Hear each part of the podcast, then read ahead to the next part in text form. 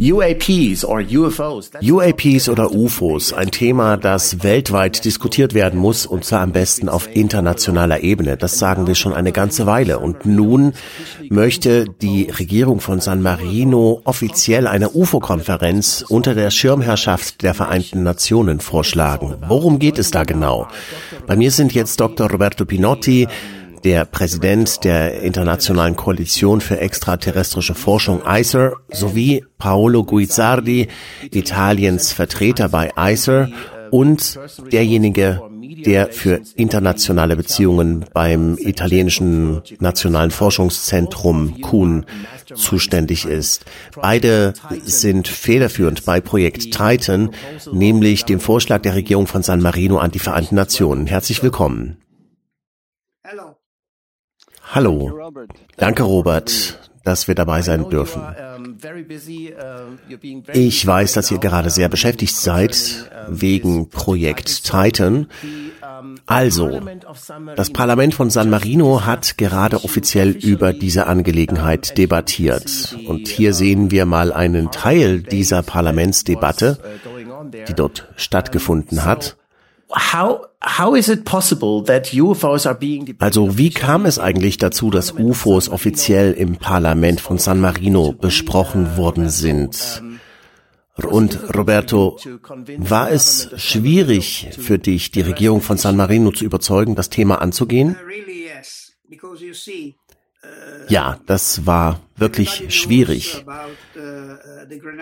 Jeder hat ja schon mal von der Granada-Initiative gehört. Die wurde ja im Jahr 1978, wie du weißt, nach einem Staatsstreich eingefroren.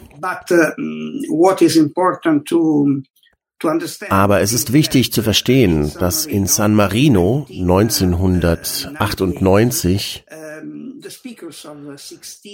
die Redner aus 16 verschiedenen Ländern beim sechsten UFO-Weltsymposium ein Dokument unterzeichnet haben, und zwar die San Marino Charta.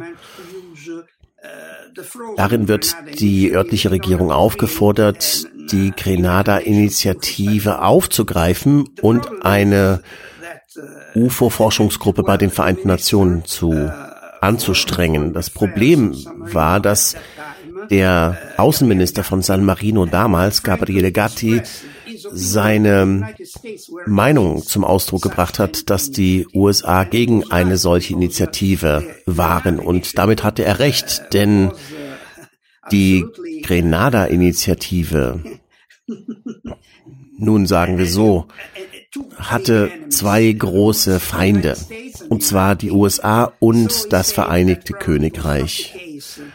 Also sagte er, man sollte besser nicht mit diesem Projekt fortfahren. Und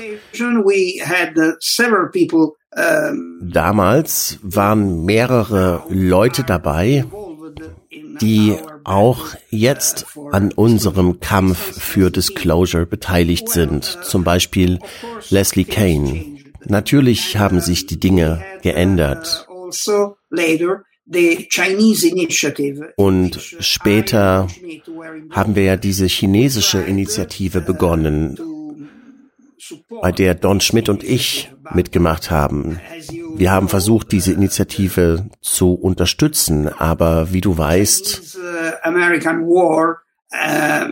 gab es dann einen chinesisch-amerikanischen Handelskrieg und auch die Pandemie später hat große Probleme verursacht und dann wurde alles abgebrochen. Also hatten wir die Idee, diese Initiative in San Marino neu zu beginnen. Denn inzwischen hat sich einiges geändert. Seit 2017 gibt es sozusagen ein Klima, das günstig ist für Enthüllungen in den Vereinigten Staaten. Also die Leute und die Dinge haben sich geändert und jetzt gibt es die Gelegenheit, darüber zu reden. Sie haben zwar nichts gesagt, aber wir haben verstanden, dass wir es riskieren könnten, diese Idee zu unterbreiten. Und so war die Geschichte. Uh, und Paolo, du bist der federführende Verantwortliche hinter diesem Projekt die Regierung von San Marino anzusprechen. Worum geht es da bei Project Titan und wie hast du das geschafft? Also das war eine lange Geschichte, Robert, aber ich werde versuchen, es so kurz wie möglich zu machen. Meine Absicht war, im Grunde den Traum von Roberto Pinotti zu erfüllen. Er wollte ja den wahren Geist der damaligen Initiative von Grenada zum Leben erwecken. Und zwar die Aufmerksamkeit der Vereinten Nationen auf UFOs zu lenken. Das ist ja immerhin ein Phänomen, das immer noch unbekannt ist. Aber dieses unbekannte Phänomen könnte extrem tiefgreifende Auswirkungen auf die Menschheit haben. Und da die Vereinten Nationen eben der höchste Rat der Menschen ist, gehört das Thema genau dorthin. Ich meine, UFOs, das UAP-Phänomen, sollte dort in Betracht gezogen werden, sollte dort debattiert werden und dort sollte auch eine Untersuchung angestoßen werden. Und das war meine Absicht, diesen Wunsch von Roberto zu erfüllen. Ich kann also in gewisser Weise sagen, Mission erfüllt, denn wir haben es geschafft. Concerning to und zu der Frage, wie schwierig es war, die Regierung von San Marino zu überzeugen, das Angebot anzunehmen, würde ich sagen, nun am schwierigsten war es, die richtige Art und Weise zu finden.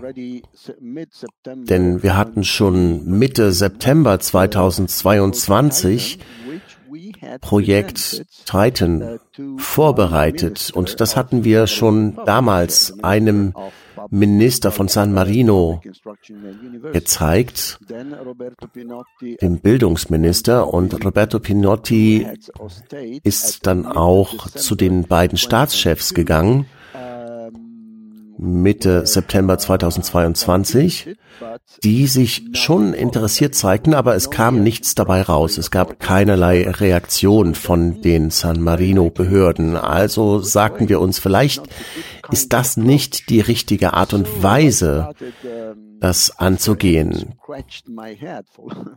Und so habe ich mich also lang am Kopf gekratzt und über neue Herangehensweisen nachgedacht, wie man an San Marino herantritt und dieses Projekt Titan auf bessere Weise vorschlägt. Und so bin ich auf dieses alte Gesetz gestoßen, die Istanza d'Arengo. Das ist im Grunde ein Volksbegehren im Rechtssystem von San Marino. Und so habe ich ein sehr umfassendes Volksbegehren vorbereitet und wir hatten das Glück, dass es in San Marino eine ganze Reihe von Bürgern gab, die sich dafür interessiert haben und die diese Initiative unterstützen wollten. Denn die Istanza d'Arengo, dieses Volksbegehren, muss natürlich von Bürgern von San Marino unterzeichnet und übermittelt werden.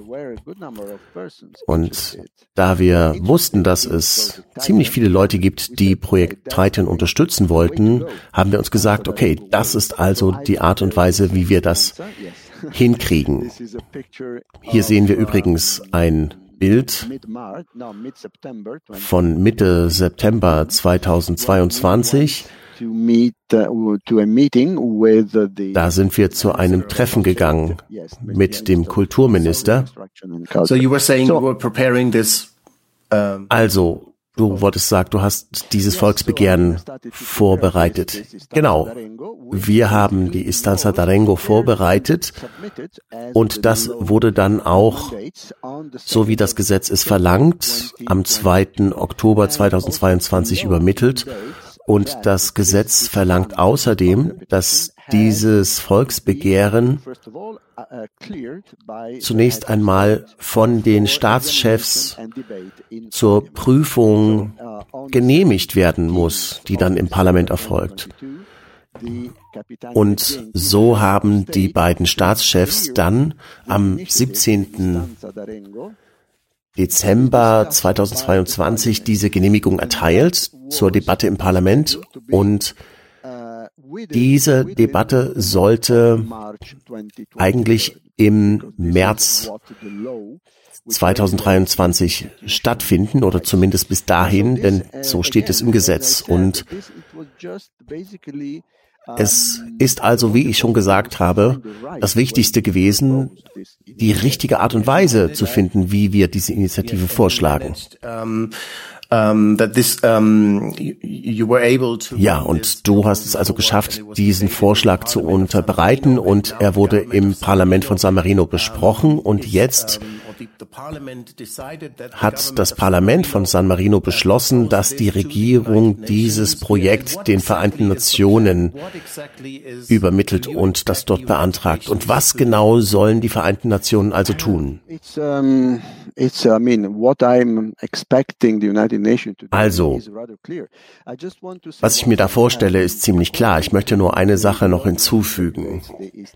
Gemäß dem Gesetz, das die Volksbegehren bestimmt, muss das Parlament jetzt nach der Annahme des Volksbegehrens ein Dekret erlassen, kraft dessen die Regierung verpflichtet wird, das umzusetzen, was in dem Volksbegehren gefordert wird. Dann wird es zur Unterzeichnung einer Vereinbarung kommen zwischen ICER, dem Internationalen Forschungszentrum von Italien Kuhn und der Regierung von San Marino. Und dann sieht der Plan vor, dass die Regierung also den Vereinten Nationen,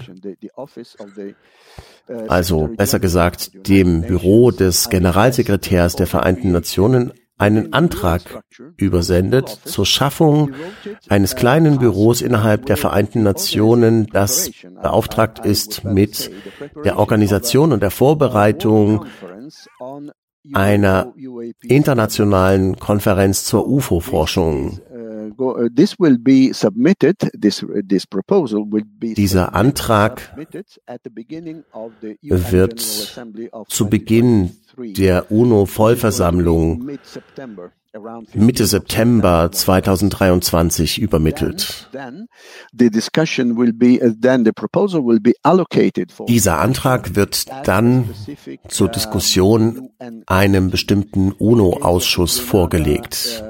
Damals bei der Grenada-Initiative 1978 war das der politische Sonderausschuss. Aber ich denke, es wird diesmal ein anderer Ausschuss sein. Und sobald dieser Antrag einem Ausschuss zugewiesen worden ist, wird der Antrag von diesem Ausschuss untersucht werden und dann wird der Ausschuss normalerweise vorschlagen, dass bei der UNO-Vollversammlung darüber abgestimmt wird. Und so wird das ablaufen. Und wenn die UNO-Vollversammlung das annimmt, dann wird es zur Schaffung des neuen Büros kommen. Und dieses neue UNO-Büro wird ein UFO-Symposium organisieren, das in San Marino stattfinden soll. Roberto, du hast ja schon 32 Jahre lang in San Marino UFO-Konferenzen organisiert, und zwar mit der offiziellen Unterstützung der Regierung dieses Landes. Was erwartest du dir? Was wird sich da verändern, sobald diese Konferenzen unter der Schirmherrschaft der Vereinten Nationen stattfinden? Also, ich bin ziemlich optimistisch. Denk mal dran, in deinem eigenen Land da begann 1967 ja schon so etwas wie eine UFO-Initiative für die Vereinten Nationen. In Mainz haben wir in diesem Jahr die erste internationale UFO-Konferenz abgehalten mit Hermann Obert, dem Vater der modernen Raketenwissenschaft. Und ich war damals ein Redner. Ich habe Italien vertreten und habe Hermann Obert dort getroffen. Und Kollmann von Kewitsky war damals einer der Gastgeber. Er gehörte zu den Vereinten Nationen und es gelang ihm damals, den Generalsekretär Hugh Tant zu überzeugen, dass UFOs ein ernstes Thema darstellen. Hugh Tant hat erklärt, dass das wichtigste Problem für die Vereinten Nationen nach dem Krieg in Vietnam natürlich das UFO-Problem sei. Und das war ziemlich schwierig und das wurde auch von Dr. McDonald gesagt. Er sollte bei den Vereinten Nationen über das Thema sprechen. Also so hat sich all das dann später zur Grenada-Initiative entwickelt. Das ist also eine lange Vorgeschichte und darum bin ich ziemlich optimistisch, was das alles angeht. Aber es ist eines wichtig. Die Politiker in San Marino haben verstanden, dass diese Initiative viele Vorteile für San Marino bringen wird. Und zwar was das Image angehen wird auf der internationalen Bühne, aber natürlich auch die Medien. Das ist natürlich auch wichtig. Und warum auch nicht aus touristischer und kommerzieller Sicht, denn man muss in diesem Moment ja feststellen, dass die meisten Leute, die nach San Marino kommen, für den Kongress Italiener sein werden. Aber wenn man das erreicht, dann werden Leute aus vielen verschiedenen Ländern kommen und dann werden natürlich die touristischen Betriebe davon profitieren. Und es gibt natürlich viele andere mögliche Vorteile. Und so waren die Politiker von San Marino natürlich dazu geneigt zu sagen, okay, wir machen das. Aber geht es hier wirklich nur darum, den Tourismus von San Marino zu fördern oder steckt ein größeres Ziel dahinter? Zum Beispiel die Möglichkeit, dieses wichtige Thema für die Menschheit auf relativ neutralem Boden zu diskutieren, wie in San Marino, Paolo. Ja, natürlich, Robert. San Marino hat eine sehr, sehr wichtige Eigenschaft, und zwar die Tatsache, dass es sich um ein neutrales Land handelt. Es ist also perfekt geeignet, um eine solche internationale UFO-Konferenz oder ein Treffen zu organisieren. Aber es gibt eines, was ich hervorheben möchte.